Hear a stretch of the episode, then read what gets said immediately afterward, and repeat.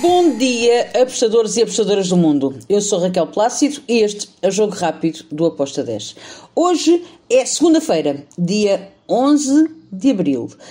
E numa semana de grandes novidades que vão acontecer diariamente no Aposta 10, por isso fiquem atentos a tudo o que seja as nossas redes sociais, porque tanto eu como disse Conzi vamos estar em Londres e nós vamos estar a fazer diretos uh, de lá para vocês, por isso digo já para ficarem com uma atenção especial a todas as nossas redes sociais. Mas agora, e antes de ir para Londres, vamos falar sobre os jogos que temos para este dia de segunda-feira. Vou começar pela La Liga 2, Almeria contra Ponferradina.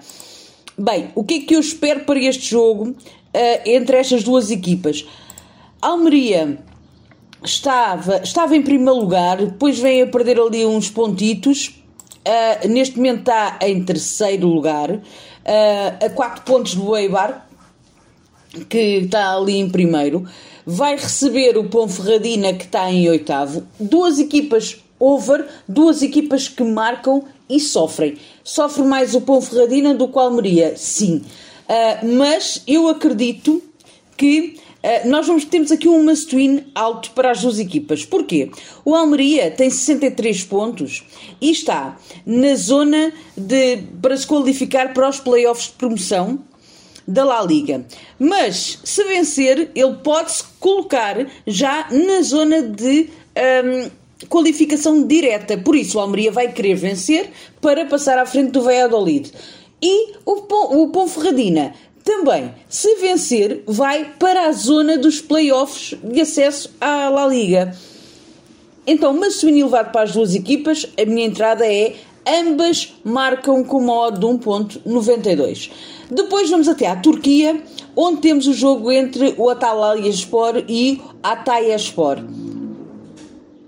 Aqui, neste jogo na Turquia, são duas equipas over, duas equipas que procuram sempre uh, o resultado, duas equipas que têm, marcam muito e sofrem muito. Uh, por isso, eu vou aqui também, em ambas marcam com uma odd de 1.80. Depois vamos ao Brasil. Temos Série A e Série C. Brasil, Série A. O Sport Juventude vai receber o Bragantino. Um, epá, o início do Brasileirão tem sido muito louco.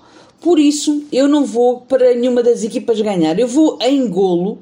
Uh, over de dois golos com modo de 1.80 foi a minha entrada para este jogo. Acredito que o Bragantino pode ganhar, mas um, prefiro não tomar uma posição e deixar, deixar aqui o, o jogo para golos. O mesmo uh, fiz na Série C do Brasil. O Grêmio do Brasil vai jogar contra o Manaus. Um, também acredito que o Grêmio pode vencer este jogo, mas eu prefiro ir em golos, over de dois golos com uma odd de 1.77. E agora, voltamos à Europa, temos Chipre, o PAEK contra o Doxa. O Doxa é a melhor equipa, está melhor no campeonato. Uh, eu acredito que uh, o Doxa vai poder vencer. O PAEK está em último lugar e o Doxa tem mais 10 pontos que o, o PAEK. Por isso, eu fui numa vitória do Doxa uh, com uma odd de 1.72. Deixem-me dizer que o PAEK em 5 jogos tem 5 derrotas. Uh, vamos ver o que é que o jogo vai dar.